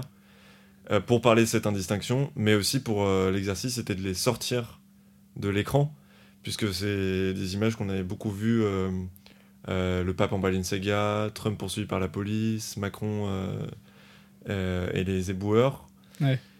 Et donc, ces images qu'on est habitué à voir à, l'écran, on s'est dit que justement, pour parler de cette indistinction et de ces images par IA qui vont inonder notre réalité, à la fois physique et aussi virtuelle, bah, on a voulu faire une série de t-shirts et euh, d'affichage sauvage dans les rues de Paris. Pour justement aussi confronter le regard du public euh, à, à, ce nouveau régime d'image. Et donc on les a mis sur le parcours de la manifestation de la manif pour euh, pas pour tous non contre contre la réforme des retraites. affichage sauvage dans tous les quartiers de Paris et donc ces t-shirts que les gens portent et, qui sortent ces images de l'écran et la dernière partie aussi, c'était de faire des faux spots de publicité, en fait, euh, lus par des personnalités politiques. Donc Trump, Macron, Biden, Obama, Hillary Clinton. ça, c'était la bande-son de l'exposition. Et encore pour parler justement de, de ce moment euh, trouble qu'on vit, qui est celui où on ne sait plus si c'est IA ou vrai, où là, on a réussi à entraîner les, les IA sur, euh, sur leur voix. Eleven Labs euh, je sais plus quel générateur. En, là, le, nous, le modèle qu'on a suivi, c'est qu'on s'enregistrait nous-mêmes en les imitant. Et ensuite, euh, ça, ça générait leur voix. Je suis pas sûr que c'était Eleven là, mais peut-être c'était un autre. Mais, euh, et le rendu était incroyable. C'est-à-dire que vraiment, on a, on a, on a Macron, on l'entend parfaitement déclamer la publicité pour nos t-shirts dans l'exposition. Et nous, ce qu'on avait tenté de faire, c'était bah, de se faire attaquer par ces personnalités politiques euh, et d'essayer de proposer, d'essayer d'amener le débat sur une jurisprudence autour de ces images produites par IA. qui peuvent mettre en porte-à-faux finalement ces personnalités politiques, puisque là, on a fait un trait humoristique où elle s'embrasse elle-même, donc qui est plus dans l'esprit d'une caricature. Mais euh, on n'est pas, enfin, on n'est pas à l'abri euh, dans tous les réseaux de, par exemple, de fachosphère, de, euh, de d'images insultantes, quoi, qui peuvent porter préjudice à ces, personnalités politiques. Et donc, on a réussi, on a essayé de toucher au maximum. On a réussi à offrir à Bruno Le Maire son t-shirt. On a réussi à offrir aux attachés parlementaires de Sandrine Rousseau le t-shirt, à François Ruffin également. Et ce qui est marrant, c'est que la personne qui a amené euh, les t-shirts à l'Assemblée nationale, qui était notre convoyeuse, elle s'est vue refuser l'accès la première fois qu'elle est venue les apporter, parce que c'était euh, contraire au, protocole de l'Assemblée nationale. Qui consiste à... Qui filtre en fait les cadeaux qui sont offerts euh, Ok. Ok, voyez ça un peu comme une lettre d'insulte, quoi. Mais bon, au deuxième essai, c'est passé. Alors que ça peut être une lettre de réflexion. Voilà, c'est ça. Mais euh, on a en quelque sorte euh, manqué notre coup sur, ce, sur cette partie-là. Et il n'y a pas eu. Euh, d'attaque. D'attaque. Ouais. Et, et surtout, on a été surpris que les gens trouvent les visuels aussi provocants, mais nous, on avait la tête un peu dans le guidon. Ouais. Et donc, on s'est pas rendu compte que les gens n'étaient pas forcément prêts à porter ces t-shirts. Ça, c'était la partie un peu amusante euh, de personnalités politiques qui leur sont pas forcément chères, euh, malgré le fait que ça soit drôle. C'est pas quelque chose qui a été. Euh, enfin, les gens n'ont pas forcément consommé ces produits, c'est ça qui était marrant. Mais euh, la série va être montrée de nouveau à Paris Photo, qui est une grosse foire d'art contemporain, foire d'art contemporain photographique, qui cette année a un corner digital, et ce sera au Grand Palais éphémère en novembre. Et ça va être intéressant puisque la photographie est pour le coup très. Euh, comment dire euh, Elle est mise en tension par la, génération d'images par IA. Euh, très récemment, certains journaux ont commencé à utiliser des images générées par IA aux grandes dames des associations de photographes. Ce que je peux comprendre parce qu'encore une fois, ça va très vite. Il n'y a, pas encore, a pas eu encore de concertation sur comment on les utilise, est-ce qu'il les bonnes pratiques. Donc je peux comprendre que les photographes aient peur, mais du coup, ça va être intéressant à Paris Photo de les montrer pour voir euh, comment les gens du monde de la photographie euh, réagissent et est-ce que ça va stimuler le débat? C'est vrai que c'est un projet qui est très fait pour euh, une exposition et mener des gens à une réflexion en, en fréquentant l'ensemble de l'exposition, justement, plutôt que peut-être une consommation à travers le port du t-shirt lui-même. c'est vrai qu'étant des personnalités politiques, le, surtout en particulier en France, le jugement de l'autre peut inquiéter. Le Marine Le Pen est très dur à porter, mais je vous invite à les commander euh, sur notre site en ligne. Ah, vous avez créé une plateforme dessus euh, Ouais. Ok. On peut... Comment s'appelle la plateforme? Là, c'est sur U2P050. Ok, U2P050. C'est le nom du site. Euh. Et, et, du coup, bah, on a parlé de pas mal d'outils. on, parlait d'Eleven Labs. Alors, Eleven Labs, c'est un outil qui permet d'ailleurs de euh, de, transformer, euh, de transformer sa voix euh, et, de, et d'avoir la voix d'une célébrité, par exemple. et donc, vous, vous utilisez des, des outils et des méthodes pour créer vos œuvres particulières de manière récurrente. J'imagine que vous avez tout un travail d'exploration vu que vous êtes un collectif.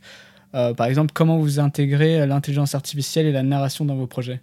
Bah, Je vais te prendre un exemple précis, un projet qu'on vient de finir visuellement qui s'appelle euh, You're Very Special, en référence au tweet euh, de Donald Trump euh, qui remerciait ses supporters le 6 janvier 2021 lors de l'attaque du Capitole.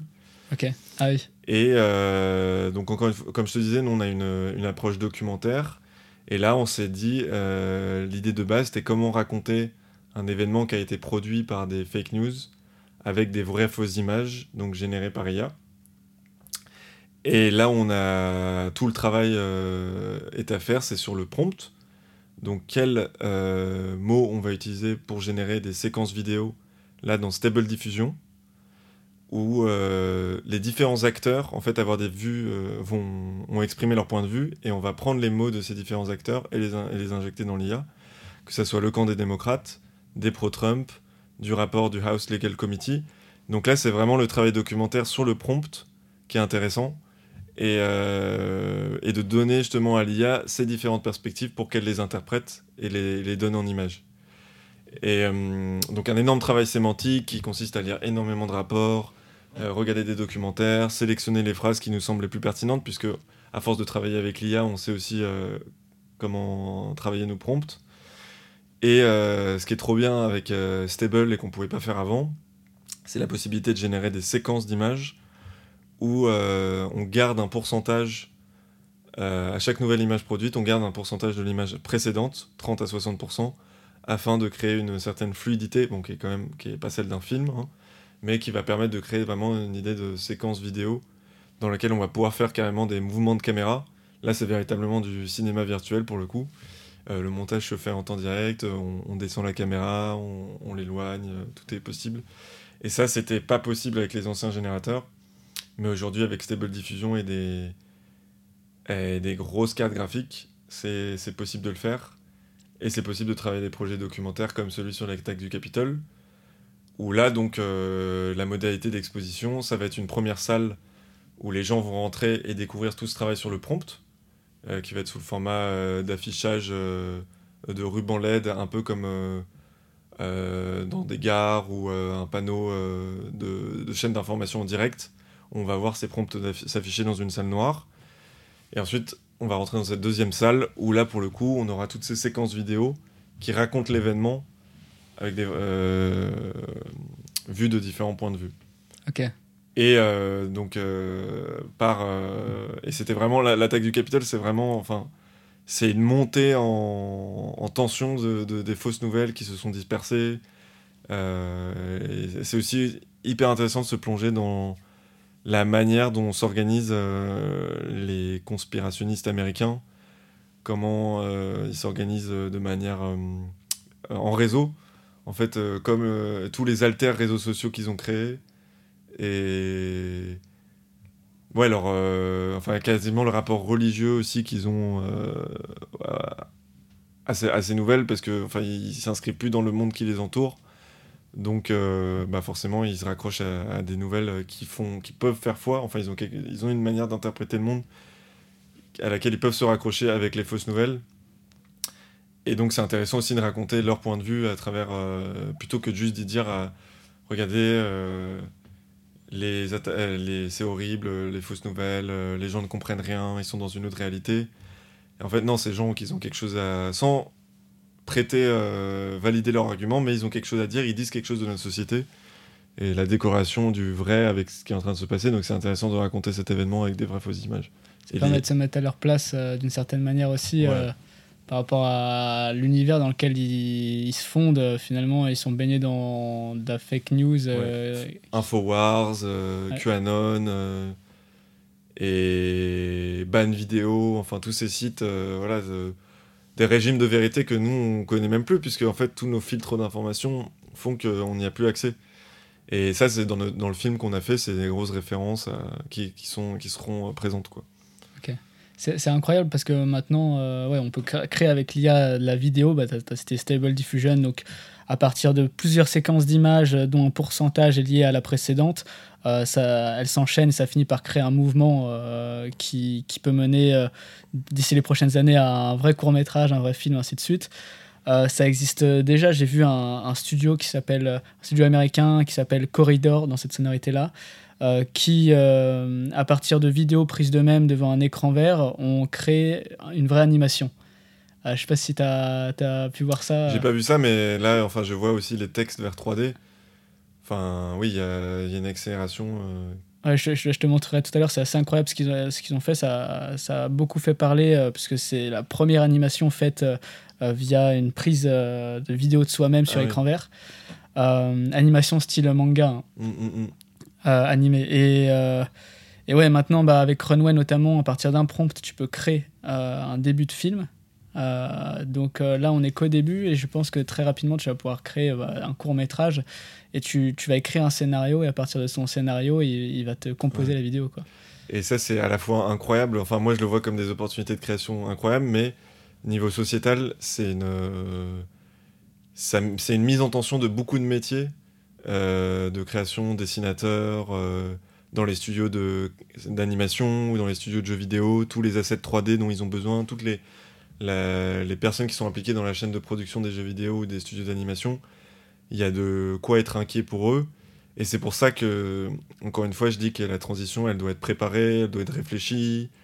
Il doit, il doit y avoir la discussion entre acteurs privés, publics et tous les acteurs de ces chaînes de, création avant de se lancer à, fond dedans. Et la grève des scénaristes aux États-Unis, ça, ça, rejoint ça parce que ces gens, ils ont, ils ont raison, à raison, peur d'être d'être remplacés par l'IA. Je disais qu'il fallait s'entrelacer, s'expérimenter, mais eux, ils auront beau s'entrelacer, expérimenter avec l'IA, euh, ils sont quand même au bord euh, bah, de, se, faire remplacer et qu'il n'y ait plus qu'une personne ou deux qui pilotent euh, l'ensemble des projets d'écriture avec, avec, avec l'IA. Donc, ouais, c'est assez incroyable, mais il faut être très vigilant pour s'assurer que cette nouvelle en fait révolution qu'on est en train de vivre, on a, on a vécu l'automatisation avec tout le remplacement des métiers ouvriers et là, on se retrouve face à une révolution où là, c'est les métiers de cadre qui pensaient être euh, protégés et qui se retrouvent face à la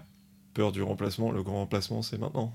C'est euh, de, la folie. Tu avais un, discours de Sam Altman, euh, le, créateur de ChatGPT, d'OpenAI, qui était super intéressant. Il disait qu'on s'attendait avec le développement de l'IA à la disparition des métiers ouvriers dans un premier temps, mais finalement, comme tu viens de le dire, c'est les métiers de cadre qui sont vraiment mis à, mis à concurrence.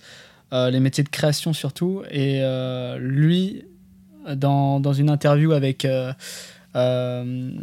Lex Friedman, qui est un podcaster américain, je, vous conseille de la regarder, il explique que, que bah, justement c'est inévitable, les métiers vont disparaître et il va y avoir une modification sociétale qui va se faire progressivement. Euh, mais qu'il y ait une euh, coalition euh, du milieu juridique et, d'autres milieux pour préserver certaines, certains métiers, ça va peut-être se faire, mais sur du très long terme, a priori, il y aura un remplacement. Donc, je ne sais pas quel est ton point de vue là-dessus, mais c'est très probable. Il va falloir modifier. ah non, non mais c'est l'utilisation des nouvelles technologies, est, enfin, est inévitable. Je pense que mais c'est juste c'est les, les, processus d'adoption et d'utilisation qui, qui font que la promesse de, aussi de création de nouveaux emplois est possible, certes. Et... Mais euh, voilà, l'IA, après, c'est une technologie qu'on peut orienter comme toute politiquement. Et on peut avoir une IA, on va dire, euh, de droite et une IA de gauche. Et ça, dans le débat politique français, par exemple, c'est quasiment absent. Même euh, du côté de, de l'extrême droite ou de l'extrême gauche, c'est des, on s'en est quasiment pas emparé. Donc il y a un manque de, travail. C'est L'adoption est inévitable, mais c'est le processus de transition qui, doit se faire quoi, sainement. Qui, doit se faire sainement en confrontant les avis démocratiques. et là, pour le coup, Taïwan, pour le, Là, il y, a un vrai travail, euh, puisqu'on a une ministre des Affaires numériques qui s'appelle Audrey Tang, qui parle d'égal à égal avec Ethereum, avec OpenAI, et qui, par exemple, quand elle parle avec OpenAI, elle, elle, a bah, nous, vous avez oublié euh, plein de langages de dialectes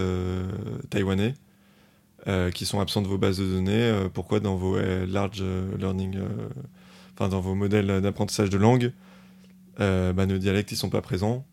Ah bah OpenAI, ils disent ah bah on va travailler dessus, euh, en effet, euh, ce biais n'est pas possible. Et voilà, là, on a l'interface euh, gouvernement-plateforme qui est efficiente et qui peut se mettre en place et qui n'existe pas vraiment en France en tout cas. Ouais, il faut se pencher vite sur la question, je pense. Bah oui, même mais... si malheureusement, ce qui séduit, c'est d'autres priorités actuellement. Mais... C'est ça. D'ailleurs, pour le studio U2P 050. C'est ça. Première fois que quelqu'un le prononce bien. Ah bah, je me suis entraîné. euh, tu planches en ce moment sur une narration, c'est ce dont on parlait au tout début, une narration spéculative sur la géostratégie chinoise de la blockchain. Voilà, alors euh, c'est euh, surtout une, narration spéculative sur euh, comment nos modèles de gouvernance, qui sont basés sur la souveraineté territoriale, sont redessinés par les nouvelles couches de gouvernance computationnelle et algorithmique à l'échelle planétaire où euh, justement on va avoir des nouveaux nœuds de tension géopolitiques, par exemple Taïwan, j'y reviens, euh, qui, est, euh, qui est à la fois sur différentes couches hardware, mais aussi software, un nouveau nœud géopolitique, puisque voilà, il y a tous les semi-conducteurs qui sont construits à Taïwan.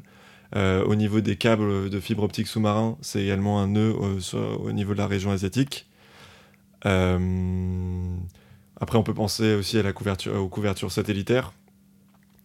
C'est-à-dire qu'il y, y, a des nouvelles couches, on va dire, de lutte géopolitique qui sont en train de se mettre en place et euh, l'idée, donc, c'est de, de, ce, nouveau projet qu'on est en train de développer, c'est de raconter comment, bon, il est toujours en cours d'écriture, mais comment euh, il y a des, cas singuliers qui, vont avoir lieu ou euh, bah, qui vont avoir un impact sur la vie des gens? Comment ces nouvelles luttes géopolitiques vont redessiner notre vie dans le futur? par exemple, enfin, comment il y a potentiellement des, États indépendants euh, organisés sous forme de DAO qui vont pouvoir. Euh, donc, DAO, c'est des communautés euh, qui sont. Centralized Autonomous Organization. des communautés qui sont gérées sur la blockchain, qui vont être acceptées dans des pays, qui vont être à même de les recevoir avec un cadre juridique approprié, qui vont pouvoir avoir leur propre enclave territoriale. Je sais pas, on peut imaginer ça dans des pays d'Asie centrale. comment Taïwan va devenir un nouveau nœud euh, dans les relations géopolitiques mondiales avec son savoir-faire hardware, mais aussi avec euh, son positionnement stratégique au niveau des câbles de fibre optique. Est-ce qu'il va y avoir des nouvelles solutions démocratiques avec la blockchain euh, au niveau du vote, au niveau du consensus démocratique? Voilà, ça c'est les questions sur lesquelles on va se, pencher. pour la Chine, c'est surtout étudier comment est-ce qu'elle elle va utiliser la blockchain dans sa supply chain, puisqu'on a parlé avec un diplomate kényan qui est également développeur blockchain, développeur blockchain, et il parlait de puces euh, qui étaient dans les téléphones que les Chinois vendent et qui pourraient permettre de synchroniser des blockchains développées par la Chine et ses téléphones à travers des paiements sécurisés. Donc à chaque fois qu'un téléphone euh, va effectuer un achat, euh, ça va être une transaction sécurisée via la blockchain qui pourrait être reliée à une usine euh, géré automatiquement par IA. Donc il commande son t-shirt et tac, l'usine s'automatiser. Transaction certifiée donc par ordinateur, donc il n'y a pas de souci. Tac, le t-shirt est, produit, il est envoyé, aucune interaction humaine. Ou euh, côté américain, on voit là les premiers taxis euh, autonomes. Bah pareil, on peut imaginer une compagnie de taxi dont les choix sont gérés par IA, mais dont toutes les transactions euh, sont sécurisés sur la blockchain pour avoir absolument aucune possibilité euh, de violation des, des, transactions. Et donc progressivement des humains qui se mettent à travailler pour, euh, pour cette entreprise. Voilà le genre Progressivement, tu as dit des humains qui se mettent à travailler pour bah, cette entreprise Cette entreprise gérée par IA et dont toutes les transactions sont sécurisées par blockchain, qui va grossir et qui va forcément potentiellement avoir besoin d'humains, je sais pas moi, pour gérer le remplacement de pièces sur les taxis. Ouais, je vois. Euh, qui peut pas encore se faire euh, automatiquement. Là, on est dans un futur peut-être pas si lointain, mais ce serait incroyable. Donc, c'est-à-dire que ce serait alors créé par un homme du moins, mais une entreprise du coup qui marche euh, et qui s'autosuffit d'elle-même sans interactions humaines, mais qui pour certaines tâches viendrait à embaucher des hommes, alors que finalement à la tête de ça, il y aurait une une réflexion artificielle. Bah, il y aurait, ouais, c'est ça. Enfin, ce serait copiloté par un humain qui lancerait le programme. Ouais. Et ensuite, bah, l'IA, elle, euh, elle, étudie euh, voilà, en fonction euh, de la formation des gens, dans quelle zone c'est le mieux de s'implanter, de quel savoir-faire elle va avoir besoin. Après, ça, c'est spéculatif parce que ça nécessite une, des datasets parfaitement connus sur le niveau de formation des gens, la capacité à mener un entretien d'embauche par l'IA, etc. Mais voilà, les solutions technologiques, elles donnent ce panel de possibilités vers lesquelles on pourrait tendre. Et peut-être que l'IA, elle protégerait mieux, euh, elle proposerait des conditions de travail euh, plus appropriées aux salariés d'Uber, tu vois. Ouais, c'est bien possible. En c'est pour ça que ça... Elle, serait sûrement euh, beaucoup plus objective que nous les hommes. Hein. Voilà, enfin après, encore une fois, l'IA peut être orientée si elle est entraînée de, de manière très néolibérale et qu'elle veut réduire au maximum la protection des salariés, bah, ça va être difficile pour les salariés. Mais si l'IA, elle considère que le bien social est très important dans le maintien de son activité économique, eh ben, elle va proposer un cadre de protection euh, sociale qui sera bien plus avantageux que celui qui existant aujourd'hui. D'où l'intérêt finalement de, de, de l'intervention gouvernementale et l'intervention juridique pour s'assurer que bah, socialement, du moins, l'IA ait une perspective pour qu'elle prenne soin de notre société. Quoi. Voilà, c'est ça. Et on peut même tisser le fil plus loin sur la gestion technologique de notre environnement, puisque voilà, c'est malheureusement quelque chose vers lequel on tend. Enfin, c'est assez logique, puisqu'il y a une computation de la nature. On étudie de plus en plus de manière euh, euh, par ordinateur notre nature. Donc on, est de plus en plus en mesure d'étudier les effets de boucles de rétroaction entre la pollution et nos écosystèmes. Euh, donc, on est plus en plus, il va y avoir de plus en plus de solutions technologiques pour gérer ça, nos émissions, la manière dont ça a des répercussions. Et là, l'IA peut, être aussi intéressante. C'est pas quelque chose que je souhaite ici, mais j'ai bien peur que ça, arrive. L'IA va être en mesure de faire des choix pour voir quel est le mieux à faire sur irriguer telle parcelle de terre ou privilégier euh, tel euh, recyclage de déchets. Et là, encore une fois, il va falloir faire un calcul coût-opportunité. Quelle population on met en danger Quelle population on favorise Et là, pareil, il va y avoir des biais qu'il va falloir choisir et des calculs qui sont politiques, encore une fois. Ouais. C'est le fameux dilemme de euh, l'IA, l'IA contrôle une voiture, elle la conduit, elle se retrouve face à une petite fille et une grand-mère, elle n'a pas le choix, elle est obligée de continuer sa route, qui est écrasé. Voilà. Ouais. Et est-ce qu'on attend qu'elle soit capable d'éviter les deux ou est-ce que euh, on continue avec l'option grand-mère? Si c'est possible qu'un jour elle puisse éviter euh, les deux. Ok. il va y avoir un gros favoritisme euh, potentiel. S'il y a une intervention humaine, ce qui risque de continuer parce qu'il il y, a, ce, désir, parce qu'on est des hommes de pouvoir, de, tout ça, il y aura sûrement un favoritisme qui va se faire aussi. sur, sur le long terme. toi, là, pour, pour finir euh, notre interview, euh, est-ce que tu as des, as des conseils que tu donnerais euh, aux jeunes générations ou aux, entrepreneurs artistiques qui veulent justement se lancer dans l'art numérique et, ou qui veulent découvrir cette forme d'art? Bah, Je leur conseillerais déjà d'aller à, l'avant-galerie. je fais une petite dédicace, l'avant-galerie Vossen, qui est une galerie euh, d'art numérique euh, qui est rue Chapon, mais qui mélange différents médiums. Et du coup, ce qui est en y allant, c'est de voir justement qu'il n'y a pas que de l'écran euh, qui est possible de faire, puisque généralement, quand on va dans des expositions de crypto on est face à un écran.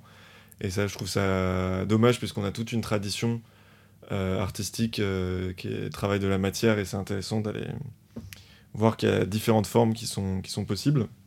Ouais.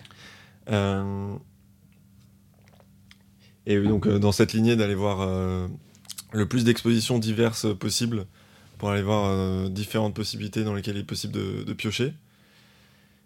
Et ensuite, bah, véritablement, je pense que c'est vraiment difficile aujourd'hui d'être tout seul. là, je suis dans un, incubateur artistique, c'est comme ça qu'il se définit, qui a Push Manifesto, qui est dans le nord de Paris.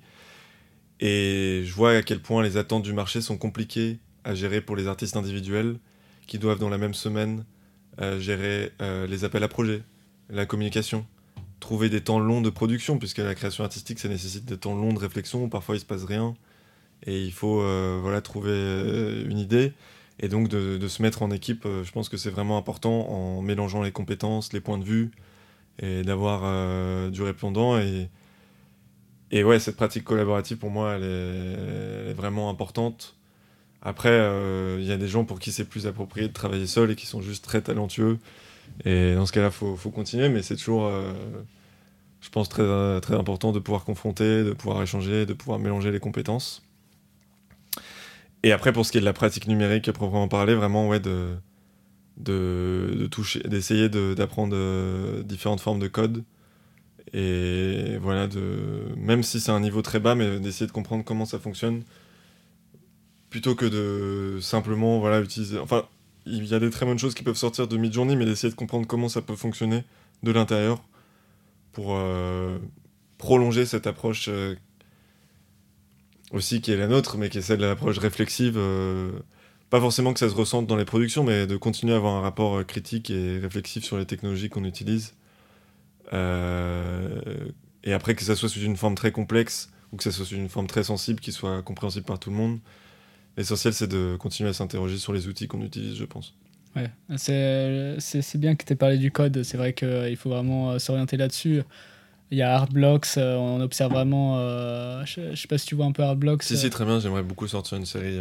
Ah, dessus Dessus, ouais. Euh, ouais, donc c'est des artistes qui créent des œuvres à partir de, lignes de code. Euh, euh, donc c'est vraiment aussi un nouveau mouvement qui se met en place là.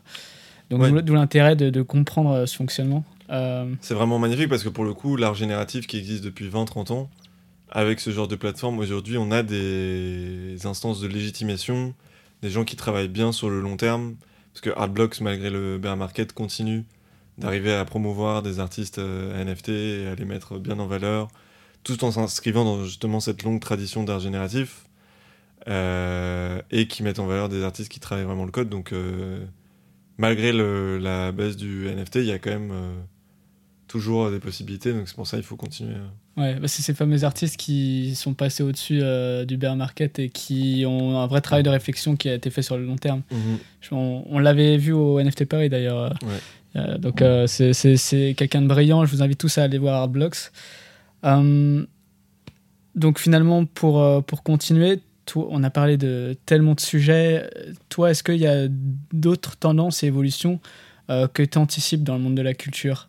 Pas nécessairement seulement muséal, hein, mais est-ce que au-delà de, de l'IA, NFT, est-ce que tu penses qu'il y a des choses qui vont se développer? Bah, Il y a une dynamique que j'observe et qui m'intrigue c'est euh, celle de le marché de l'art immersif. Donc euh, sous cette appellation immersif, on a eu euh, un gros boom d'expositions, on va dire, patrimoniales, qui utilisent des technologies numériques pour montrer de l'ancien. donc par exemple l'Atelier des Lumières, Tintin, Van Gogh. Et c'est très intriguant de voir que des, lieux de, projection monumentale ou qui utilisent de la VR, je pense au projet Éternel Notre-Dame euh, voilà, euh, que le public adopte ces modes d'exposition qui utilisent des technologies hyper avancées euh, pour montrer de l'ancien. Et donc, puisque la, la VR voilà, revient avec des, vagues, je, suis très curieux de voir si la technologie va être adoptée ou pas. mais actuellement, donc, on a un gros soutien à la production immersive en France, avec le CNC qui a lancé une branche de soutien. Euh, des lieux d'exposition comme l'Atelier des Lumières ou la Gaîté Lyrique ou encore d'autres lieux en train de se développer. Et donc j'attends de voir euh, comment est-ce que justement il va y avoir des, vraies propositions contemporaines euh, de ce côté-là qui exploitent vraiment cette modalité d'exposition qui pour l'instant se concentre plutôt, plutôt sur de l'ancien. Et j'attends de voir justement du, du vrai... de, pas du vrai art numérique, mais, mais voilà, des, des, des, des artistes contemporains qui utilisent des technologies numériques qui sont montrées dans ces lieux et qui n'ont pas encore les lieux d'exposition adaptés, mais qui vont pouvoir rentrer là-dedans.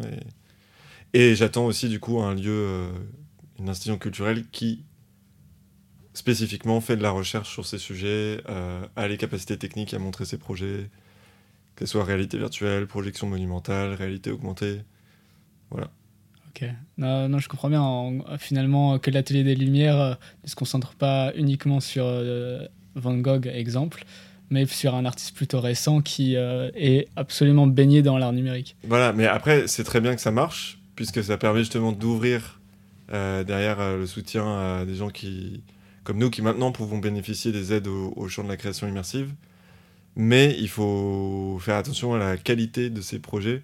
Et j'espère, enfin, je pense que l'Atelier des Lumières, c'est sûr qu'ils vont décliner leur catalogue, d'y le diversifier comme n'importe quel producteur et s'orienter vers ce, aussi euh, ce genre de production. Bah, carrément, je, profite que tu parles de ça pour euh, te parler euh, des technologies émergentes comme la réalité virtuelle et augmentée. Comment toi, tu penses que ça va affecter l'industrie de l'art et de la culture bah ça c'est encore le même motif, c'est-à-dire qu'il y a la promesse que la réalité virtuelle va changer notre mode de consommation culturelle. Ouais. Mais euh, voilà, donc les premières expérimentations euh, c'est d'abord militaire comme d'habitude, mais ensuite euh, il y a des premières expérimentations dans les années 90, puis des nouveaux booms dans les années 2000. Là, il y a encore un nouveau casque avec Apple. je pense que c'est la technologie est encore un peu lourde pour qu'elle soit et vraiment du coup très complexe pour notamment les lieux qui accueillent de l'art à adopter. Puisque pour les artistes, bon, il y a la capacité à résoudre les problèmes, à expérimenter dessus, mais pour les lieux qui accueillent, le, marché n'est pas encore assez structuré et les lieux existants n'ont pas le savoir-faire. Donc euh, c'est plutôt dans la consommation individuelle de vraiment des gens qui adorent, qui aiment la VR, mais du coup un public plutôt niche. Et donc pas une adoption au sens large pour le moment. À moins que du coup c'est plutôt au niveau des lunettes que, que j'attends euh, que j'attends ça. Euh, et au niveau de la balance pour l'instant, la réalité augmentée, euh, c'est pas un sujet que, nous on explore beaucoup. Euh, je vois qu'en ce moment d'ailleurs il y a, un parcours de réalité augmentée dans Paris euh, avec plusieurs galeries d'art numérique. Mais c'est encore très ponctuel. Les gens n'ont pas, parce qu'il faut télécharger une application, il y a toujours des barrières, on va dire, à, l'entrée qui sont assez importantes. Et donc pour l'instant, ça reste la projection monumentale ou 360 ou Dome euh, qui, qui, fonctionne, euh, qui fonctionne le mieux. Et sinon, j'avais une, pensée. Euh, non, ouais, je pense que la réalité virtuelle, on n'y est, on n'y est pas encore. Mais je pense que les institutions culturelles doivent s'y mettre dès maintenant pour être en mesure de quand il y aura quelque chose qui puisse être partagé par un plus grand nombre d'acteurs être à jour, être, pionnier, sur le sujet en plus. C'est ça. Carrément. Euh, donc, euh, euh, toi, est-ce que tu as, des ambitions Oui, je, me disais, par exemple, enfin c'est vraiment du, aujourd'hui plus du côté de TikTok que là, je vois que ça m'intéresse. comment est-ce qu'il y a des choses à faire Pourquoi est-ce que tout le monde a adopté TikTok Est-ce que je dois penser à des, à des, projets autour de TikTok ça, ça m'intéresse plus actuellement. Ah ouais Ouais. Est-ce que tu dois penser à des projets autour de TikTok parce qu'en fait, tu as une grosse communauté qui. Tu as plus d'un milliard d'utilisateurs sur TikTok, je crois. Ouais, ou plutôt comment. Il y a une adoption sociale et comment est-ce que ça modifie, par exemple, notre rapport à l'espace public euh, Quand je vois, par exemple, des gens danser dans la rue. Ouais. Euh, chose que. Voilà, comment la technologie produit ça Ça, ça m'intéresse euh, pas mal. Et par exemple, pour idée de projet, tu vois, je sais pas, je me suis dit, ce serait marrant de faire des, des stations de danse physiques dans, dans la ville qui sont en fait comment TikTok va créer, créer des nouveaux régimes de consommation urbaine. Voilà, ça, c'est en fait c'est les technologies qui, qui m'intéressent aussi, c'est vraiment celles qui sont vraiment adoptées à fond. Et même si bon, nous on utilise la VR, etc. Mais ça, je le vois vraiment comme un, marqueur euh, plus, enfin vraiment adopté euh, rapidement aujourd'hui sur lequel il faut se pencher. Carrément. Ça peut être super intéressant. On a la chance d'être à Paris, donc euh, tu peux exploiter beaucoup d'espace. Tu pourrais créer, du coup, c'est ton idée, euh, un espace voué à l'exploit, voué à, à la performance. Euh. À la performance pour les réseaux sociaux. C'est ça. Ce sera ouf. Et, tout de suite, c'est assez simple. Enfin, Ouais, ça, je, ah, je, suis très, curieux de voir si ça va se concrétiser. Je vais proposer ça à mes, à mes, associés, on va voir si vont rentrer. Euh. Je, suis, je, suis, certain en tout cas que ça peut se faire euh, et que potentiellement du coup ça pourra attirer du monde si l'espace est bien fait euh, et TikTokable. toi, tu as des ambitions et des rêves pour l'avenir de l'art numérique? Bah, Comme je te disais, les, les, les, institutions publiques qui puissent suivre à la, à la hauteur euh, des promesses que, que l'art numérique engage. Et euh, qui est vraiment oui, une, une reconnaissance euh, de ce, de ce, champ artistique qui est de plus en plus légitimé, mais encore trop boudé, et que aussi les artistes numériques fassent l'effort de, de mieux capter l'héritage artistique dont ils sont issus, et qu'il y ait une meilleure, un meilleur dialogue entre les pratiques artistiques existantes et celles de l'art numérique. Ok, hyper intéressant. Voilà. Euh, ok, euh, garder en, mémoire notre héritage culturel finalement. C'est ça. Euh, pour conclure l'interview, est-ce que toi, tu as une recommandation pour l'audience, que ce soit une expo, une œuvre, un livre, pour nous finalement? Bah, Du coup, le, le, livre sur lequel le projet de, à Taïwan sur les nouvelles modalités de gouvernance liées aux infrastructures technologiques, c'est The Stack par Benjamin Bratton qui a été traduit, mais la version anglaise est aussi très bien. Et donc lui, c'est un designer Et donc c'est intéressant d'avoir un livre de design géopolitique. donc ça c'est une lecture hyper intéressante avec plein d'exemples concrets que je recommande à lire. donc une visite à, l'avant-galerie Vossen, une visite aussi à Push, manifesto, puisqu'il y a des journées portes ouvertes tous les trois mois. Et donc ça permet d'avoir une bonne idée de ce qu'il fait en termes d'art contemporain à Paris en ce moment, puisque toutes les portes sont ouvertes des ateliers. C'est une expérience euh, assez intéressante. Et euh, sinon, euh, sur la, les documentaires d'Adam Curtis. Ok. Voilà, sur des informations qui sont très très intéressantes. Très perchées, mais très intéressantes. Je connais pas du tout, mais Adam Curtis, je, vais checker. Voilà. Et, et, pour terminer, la dernière question si tu pouvais visiter n'importe quel lieu à l'avenir, tu vas où? Je pense que j'irai Là, j'irai en Arabie Saoudite, à Aloula.